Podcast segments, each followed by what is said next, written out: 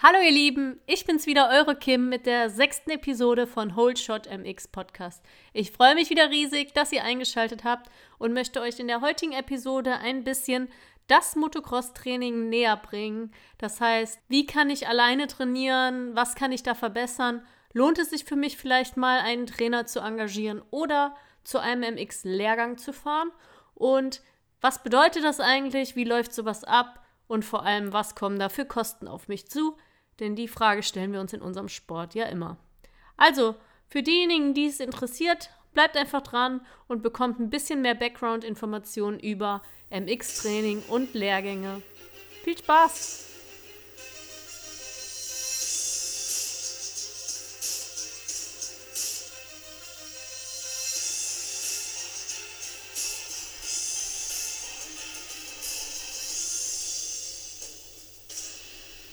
Wie in meiner Vorschau schon angekündigt, möchte ich euch das MX-Training ein bisschen näher bringen. Und ich würde da einfach mal beginnen mit dem ganz normalen Training, das ihr alleine auf der Strecke absolviert, wenn ihr jetzt am Wochenende irgendwo hin trainieren fahrt.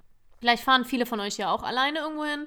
Manche natürlich auch in der Gruppe mit Kumpels oder Freundinnen. Da gibt es ganz unterschiedliche Möglichkeiten. Unterscheiden wir mal zwischen dem bloßen Hobbyfahrer und jemanden, der eventuell schon Rennen fährt. Da ist natürlich die Frage, wenn ihr irgendwohin trainieren fahrt, was macht ihr dann? Fahrt ihr einfach nur aus Spaß quasi im Kreis oder wollt ihr euch auf das nächste Rennen vorbereiten? Das heißt, ihr fahrt extra auf Hartboden trainieren oder fahrt zu einer Strecke, die der Strecke ähnlich ist, wo ihr das nächste Rennen habt. Ihr trainiert Starts oder ihr trainiert die Distanz, dass ihr auf 20 Minuten zum Beispiel fahren könnt, um eure Renndistanz zu schaffen. Also grundsätzlich ist die Frage, was wollt ihr überhaupt beim Training, beziehungsweise was wollt ihr erreichen. Wenn ihr einfach nur Spaß haben wollt und auf die Strecke fahrt, kann man sich natürlich überlegen, was soll ich da jetzt überhaupt trainieren. Euer Ziel ist es vielleicht gar nicht schneller zu werden, sondern einfach nur Spaß zu haben. Aber auch da, überlegt euch einfach mal, vor allem was unseren Sport und Sicherheit angeht. Es schadet nicht, auch mal in einer Kurve verschiedene Spuren auszuprobieren und sich mal zu überlegen, warum ist mir jetzt auf der Geraden schon wieder zum fünften Mal der Lenker fast aus der Hand geflogen oder warum werde ich in der Kurve jetzt ähm, außenrum überholt, obwohl ich innen die schnellste Spur nehme. Grundsätzlich sage ich immer, Geschwindigkeit kommt mit der Sicherheit. Also falls ihr dann doch vielleicht mal etwas schneller werden wollt, solltet ihr erstmal auf dem Level, was ihr fahrt, euer Motorrad im Griff haben und sehr sicher sein. Und ja, sowas kann man trainieren. Man ist auch konzentrierter beim Training, wenn man sich zum Beispiel ein Ziel setzt oder sich beim Fahren ja bewusst versucht zu denken. Also ich meine, viele kennen das vielleicht von euch. Sobald ihr fahrt, denkt ihr gar nicht mehr, sondern fahrt einfach nur durch die Gegend. Also so ist es bei mir. Wenn man sich jetzt zum Beispiel eine Kurve rauspickt und irgendwas üben will, ist man zumindest für diesen Streckenteil wesentlich konzentrierter. Ja, und für denjenigen oder diejenige unter euch, die Rennen fahren, ist es natürlich ganz klar, ihr wollt besser werden, ihr wollt schneller werden. Und auch da kann man sich natürlich die Frage stellen, was kann ich am Trainingswochenende machen, auch wenn ich alleine bin, um vielleicht besser zu werden. Da würde ich euch immer empfehlen, also egal welcher Kategorie von Fahrern ihr jetzt angehört, Vielleicht habt ihr auch schon selber gemerkt, was eure Defizite sind oder ihr merkt es beim Training, zum Beispiel, weil ihr immer an der einen Stelle wegrutscht oder da überholt werdet oder sonst was. Macht euch einen Plan, was kann ich eigentlich trainieren? Und da möchte ich euch ein paar Sachen aufzählen. Ihr könnt Körperhaltung trainieren, ihr könnt Kurventechnik trainieren, beziehungsweise Technik überhaupt, Sprungtechniken, also Sprünge üben.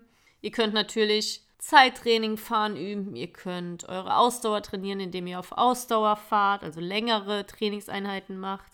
Ihr könnt Starts trainieren, ihr könnt aber auch quasi euer Bike trainieren, das heißt das Fahrwerk ausprobieren und ja, quasi testen.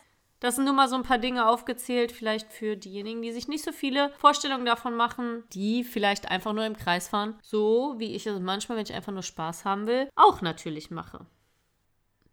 Ja, und wie kann man jetzt natürlich vorgehen und sowas trainieren? Also, wenn jetzt vielleicht gar nicht so viel los ist auf der Strecke, könntet ihr euch zum Beispiel auch eine Pylone auf die Strecke stellen, wo ihr übt, zum Beispiel bis dahin das Gas stehen zu lassen oder ihr macht euch eine Pylone zu Beginn der Kurve und setzt euch ab da erst hin und eigentlich kann man das alles auch im Kopf sich vorstellen, nur es ist halt immer mit Hilfsmitteln etwas leichter. Da sind wir schon beim zweiten Punkt. Und zwar, natürlich kann man alleine trainieren, aber vielleicht stimmen mir da einige zu. ist es immer schöner, wenn man zu zweit ist oder vielleicht sogar in einer Gruppe trainiert. Und da möchte ich mal ein paar Dinge aufzählen, die vielleicht den einen oder anderen von euch zum Überlegen bringen, mal einen Trainer zu engagieren oder vielleicht einen Lehrgang mitzumachen. Fangen wir mal mit der Frage an, wann ist es denn für mich sinnvoll, so ein Training zu machen? Wie ich eben schon erwähnt habe, ist es nicht nur für denjenigen interessant, der einfach schneller werden will, sondern vielleicht für den Hobbyfahrer, der gar nicht so die Ahnung hat, jetzt die Fahrerfahrung und dazulernen möchte, um sicherer auf dem Motorrad zu werden. Es ist natürlich immer leichter, wenn man jemanden hat, der von außen schaut und euch Tipps gibt, weil vielleicht kennen das auch die einen oder anderen von euch. Wenn man mal jemanden dabei hat, der vielleicht ein Foto macht oder filmt und man sich das danach anschaut, denkt man immer, boah, beim Fahren kam mir das viel höher vor oder ich bin doch viel weiter gesprungen oder ich kam mir viel schneller vor. Und ja, es ist tatsächlich so, von außen sieht man viel mehr und kann bessere Tipps geben. Das wäre so der erste Punkt, warum ich empfehlen würde, mal jemand anderen über mein Training drüber schauen zu lassen. Der zweite Punkt ist, habe ich auch schon erwähnt, viele fahren einfach nur, weil sie Spaß haben, aber üben nichts oder konzentrieren sich nicht und werden so halt auch nicht sicherer und besser. Meistens ist das Problem einfach nur, dass den Leuten jemand fehlt, der sie motiviert oder der sie anleitet. Es ist für die meisten leichter, wenn jemand von außen sagt, hey, probier das doch mal oder das hat bei mir geholfen. Und wenn man vielleicht die Kurve anfährt und man sieht auch schon, da außen steht einer und der guckt sich das an. Das hilft vielen auch. Das wäre so der zweite Punkt, warum ich sage, mach doch vielleicht mal ein Training mit oder lass doch mal jemanden von außen schauen. Der dritte Punkt ist der Spaßfaktor. Ich denke, dass viele auch alleine trainieren fahren und es ist einfach viel lustiger, in einer Gruppe zu trainieren. Und es entsteht auch meistens so ein kleines Konkurrenzdenken. Man möchte als Sportler eh immer besser sein als die anderen. Und das wäre auch so ein Punkt, wo ich sagen würde, das hilft euch weiter. Es motiviert euch nochmal ganz anders, als wenn ihr alleine zur Strecke fahrt oder vielleicht immer mit dem gleichen Kumpel trainiert. Der letzte Punkt, der vierte Punkt, den ich noch erwähnen möchte, ist, ihr werdet dazu angeleitet, bei einem Training vielleicht auch mal Dinge auszuprobieren, auf die ihr selber nicht gekommen wärt. Also, die ihr vielleicht auch selber gar nicht gesehen habt oder wo ihr vielleicht selber euch das nicht zugetraut habt. Wenn da jemand steht und sagt, hey, mach das doch mal so und so, oder euch das vielleicht sogar zeigt, das ist eine Erfahrung, die ich euch empfehlen kann. Und es ist immer gut, über sich hinauszuwachsen und es ist auch immer gut, neue Dinge auszuprobieren. Und das ist auch der letzte Punkt, wo ich sagen würde, hey, probiert doch mal ein MX-Training aus oder einen Lehrgang oder bucht doch mal einen Trainer. So, jetzt habt ihr meinen Podcast gehört und habt euch überlegt, hey, die Kim hat recht. Eigentlich könnte ich sowas mal ausprobieren. Wo finde ich denn jetzt einen Trainer? Wie finde ich den passenden Lehrgang? Und auf was kann ich denn da so achten? Zu der Frage, wer ist denn ein guter Trainer? Also wenn ihr jetzt Empfehlungen von mir wollt, das kann ich euch so gar nicht sagen. Ich möchte euch grundsätzlich sagen, es gibt genauso wie in allen anderen Sportarten lizenzierte Trainer, so wie ich zum Beispiel den C-Trainerschein gemacht habe, den DOSB vom Deutschen Olympischen Sportbund. Da gibt es natürlich bestimmte Voraussetzungen, da werdet ihr geschult, da müsst ihr eine Prüfung machen. Gerade im Jugendbereich finde ich das besonders wichtig, weil man hat einen ganz anderen Umgang, man ist rechtlich viel mehr informiert und es gibt wirklich bei so einem Lehrgang viele Dinge, die man falsch machen kann. Klar, ihr könnt auch einfach einen Kumpel fragen, der vielleicht schon ein bisschen länger fährt, wie machst du das und so weiter. Aber ja, diese Ausbildung hat mir auf jeden Fall ganz viel gebracht und da könnt ihr auf jeden Fall schon mal sehen, wer sich damit ausgiebig befasst hat. Allerdings, klar, jeder kann so einen Trainerschein machen oder zumindest versuchen, ihn abzulegen. Das macht einem natürlich noch lange nicht zum guten Trainer. Ich möchte nur ein bisschen davon weg, dass ihr jetzt denkt, nur derjenige, der in der deutschen Meisterschaft auf Platz 1 fährt oder in der Weltmeisterschaft gefahren ist, ist sein Geld auch wert. Weil das würde ich überhaupt nicht sagen. Und ihr wisst, ich bringe immer gerne Beispiele. Und das folgende Beispiel ist halt, vielleicht kennt ihr es noch aus der Schule oder auch von irgendwelchen anderen Dingen von euren Eltern oder Freunden, Bekannten oder von der Arbeit. Ich möchte aber das Beispiel ähm, Schule bringen. Nicht jeder, der selber gut in Mathe ist, kann einem auch Mathe gut erklären. Ich finde, das ist so ein gutes Beispiel, weil ich bin früher immer verzweifelt. Also manche Dinge können Leute einfach und können die vielleicht gar nicht erklären. Und dann gibt es andere Menschen, die vielleicht selber gar nicht in dem Sport so erfolgreich sind, aber sehr gut erklären können und vermitteln können und vor allem auch ein Auge für euch haben. Also es gibt Trainer, die einfach jedem Fahrer das Gleiche erzählen, weil sie einfach ihren Stil auf den Fahrer übertragen wollen. Das mag auch am Anfang oder vielleicht bei vielen klappen. Allerdings müsst ihr euch mal überlegen, wenn ihr euch so WM-Läufe anschaut, ein Stefan Everts ist ganz anders gefahren wie ein Kairoli und die eine Fahrtechnik würde auch für den anderen niemals passen. Oder wenn ihr jetzt zum Beispiel ganz klein seid, müsst ihr natürlich irgendwie anders fahren, als wenn ihr groß seid, weil ihr habt technisch ganz andere Möglichkeiten. Ich glaube, ihr wisst auch, was ich hinaus möchte. Also da kann ich euch jetzt nicht sagen, der ist gut oder der ist gut. Der zweite Punkt ist nämlich, der Trainer muss zu euch passen. Ihr müsst ein Vertrauen zu dem aufbauen und ihr müsst ja einfach eine gute Umgangsform untereinander haben und vor allem Respekt und Vertrauen in euren Trainer haben. Dann nochmal für die Eltern, die mir vielleicht zuhören und sich jetzt fragen, ja, ich kann meinem Kind hundertmal das Gleiche sagen, es hört sowieso nicht. Auch ich spreche aus eigener Erfahrung. Es ist für Kinder natürlich schwer, den Eltern zu glauben, vor allem wenn die Eltern selber nie Motorrad gefahren sind oder nie Motocross gefahren sind das erlebe ich eigentlich zu 95 Prozent, dass die Kinder viel mehr auf mich hören als auf die Eltern. Aber ich glaube, da gibt es eine ganz normale pädagogische Erklärung und es ist einfach so, der Trainer hat eine andere Position wie die Eltern und das ist auch wichtig und das ähm, sollte auch so sein. Und Kinder zu einem Lehrgang schicken, finde ich immer gut, würde ich euch absolut empfehlen. Dann ist die nächste Frage, macht es auch Sinn, unterschiedliche Trainings zu besuchen unter unterschiedliche Trainer? Auch hier würde ich sagen, gerade im Jugendalter zum Beispiel habe ich ganz viele Lehrgänge mitgemacht, immer in den Osterferien, in den Sommerferien oder so. Und da waren halt auch immer unterschiedliche Trainer. Aber es bringt einem halt generell viel, wenn jemand dabei ist und man viel auf dem Motorrad sitzt. Und es schadet auch nicht, mehrere Meinungen zu hören. Bei kleinen Kindern, die fragen sich dann, hey, aber der hat das doch so oder so erzählt. Da ist dann schon etwas schwieriger. Aber wenn man im Jugendalter ist, sollte man eigentlich in der Lage sein, da zu differenzieren und dann sich einfach das Beste rauszupicken oder zu sagen, ja, das klappt für mich aber besser. Und vor allem, ihr kommt auch auf unterschiedliche Strecken. So in diesem Sinne würde ich euch auf jeden Fall mal empfehlen, ein Training zu besuchen oder einen Lehrgang. Und wo findet ihr so Termine? Ganz viele findet ihr einfach über Facebook. Die meisten bekannten Fahrer werden auch quasi von den Clubs eingekauft und geben Lehrgänge oder haben selber irgendwie MX-Schulen.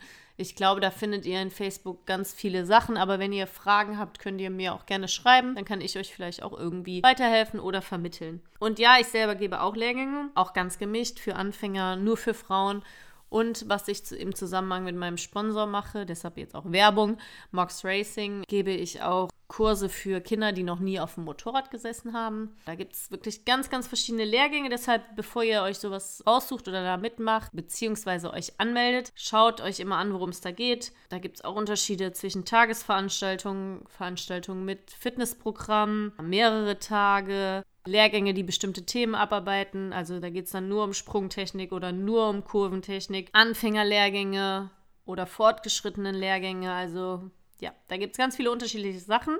Steht aber meistens auch drin. Jetzt sind wir eigentlich schon bei dem interessantesten Thema angelangt. Und zwar, was wird mich das Ganze denn so kosten? Grundsätzlich gibt es da keine festgelegten Zahlen. Das heißt, der Trainer entscheidet, wie viel er nimmt. Und je nachdem, wie viel Erfahrung er hat und wie groß sein Name ist, kann das natürlich variieren. Jetzt aus der Erfahrung würde ich sagen, ein Trainingstag in einer Gruppe kostet euch so zwischen 50 und 150 Euro, je nachdem, bei welchem Trainer ihr seid. Ein Privattraining kostet euch dafür aber schon so zwischen 50 bis 150 Euro die Stunde. Wenn ihr jetzt sagt, ihr seid drei Hobbyfahrer und ihr kennt da einen, der gut Rennen fährt, klar, kann man sich auch zusammentun und dann eine Anfrage stellen und vielleicht ist es auch möglich, dann ein Privattraining zu bekommen, aber sich das Geld irgendwie zu teilen. Wo wir schon beim Thema Geld sind, möchte ich euch natürlich auch erklären, wie kommen diese Preise zustande. Klar, ich habe gesagt, man kann das selber entscheiden, aber ich möchte euch nur mal ein bisschen Auge dafür geben, was da alles hintersteckt. Also wenn ihr bei einem aktiven Fahrer einen Lehrgang habt, so wie bei mir jetzt zum Beispiel, wenn ihr das buchen würdet, müsst ihr immer bedenken, dass für uns dadurch auch ein Tag Training ausfällt. Das heißt, wir sind ja selber keine Profis, die meisten, für die ich jetzt spreche. Das heißt, wenn wir Samstag oder Sonntag einen Lehrgang geben, geht uns natürlich ein Trainingstag verloren. Und könnt euch vorstellen, wie viele Rennen wir im Jahr haben? Acht Ladies Cup, fünf WM-Läufe und ich muss selber noch trainieren. Da sind natürlich schon viele Wochenenden geblockt. Wenn ich dann so einen Trainingstag in Anführungszeichen verschenke, muss sich das ja auch irgendwie lohnen. Der zweite Punkt, den ihr natürlich bezahlt, ist das Know-how des Trainers im Sinne von, wie jetzt mein C-Trainerschein, Fortbildungsmaßnahmen. Das sind natürlich auch Kosten, die irgendwie gedeckt werden müssen. Dann gibt es Trainer, die auch über ausreichend Equipment verfügen, Stoppuhren bis hin zu Kameras, Pylonen, Flatterband. Dann muss da auch administrative Tätigkeiten gemacht werden. Und dann kommt natürlich noch hinzu, entweder die Strecke wird gebucht, also das heißt für euch geblockt. Oder der Trainer muss irgendwie noch eine Versicherung für euch mit abschließen. Ja, und im Endeffekt natürlich auch der Lohn an den Trainer.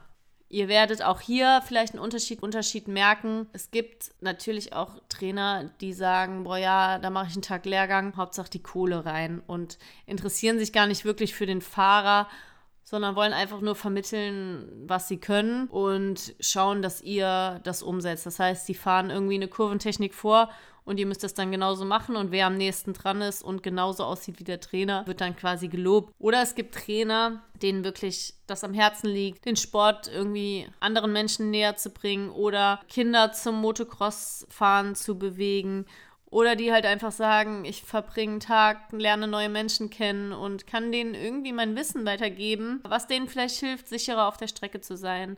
Also auch da gibt es Riesenunterschiede. Ich möchte mich aber auch gar nicht davon irgendwie rausnehmen.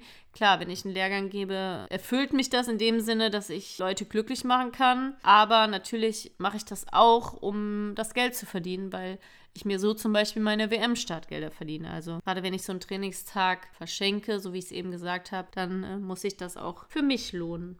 Lass mich doch zum Abschluss irgendwie noch zwei Sätze sagen bezüglich MX-Training und Lehrgänge. Versucht es einfach mal aus. Setzt euch vielleicht einfach mal hin, macht euch Gedanken, was ihr trainieren könnt, was ihr trainieren wollt. Ob vielleicht ein Trainer oder ein Lehrgang für euch in Frage kommt. Aber wenn ihr dann schon das Geld ausgibt und so ein Trainer besucht oder so einen Lehrgang macht, dann nutzt den Tag wirklich versucht, das, was ihr an dem Tag lernt, natürlich dann auch auf den anderen Strecken umzusetzen. Das ist natürlich auch sehr, sehr wichtig, weil sonst bringt euch der Lehrgang nichts. Ihr macht an dem Tag alles richtig, konzentriert euch auf die Strecke, übt Dinge oder versucht neue Sachen, ähm, kommt dann aber auf eine andere Strecke und könnt das nicht umsetzen. Ja, in diesem Sinne hoffe ich, dass ich euch wieder ein paar Dinge näher bringen konnte, dass ihr wieder was Interessantes gelernt habt oder jetzt wieder für euch neue Fragen offen sind, dann stellt mir doch gerne bei Holdshot MX Podcast auf Instagram oder auf Facebook und ich werde die natürlich wieder alle beantworten. Ich freue mich, dass ihr eingeschaltet habt. Kurz mal für die, die jetzt den Podcast schon länger hören oder auch das erste Mal reinhören. Wir haben mittlerweile an die 2000 Hörer freue mich, dass es doch genug Leute gibt, die sich das anhören und wünsche euch allen ein wunderschönes Wochenende. Und ich habe Sonntag mein erstes Rennen, den Ladies Cup in Schneidheim. So langsam geht es los. Deshalb allen, die Rennen fahren, viel Glück am Wochenende. Alle, die trainieren fahren, viel Spaß beim Trainieren. Bleibt alle heil, trainiert ordentlich, macht euch vielleicht mal Gedanken, was man so trainieren kann. Und in diesem Sinne hören wir uns nächste Woche Freitag.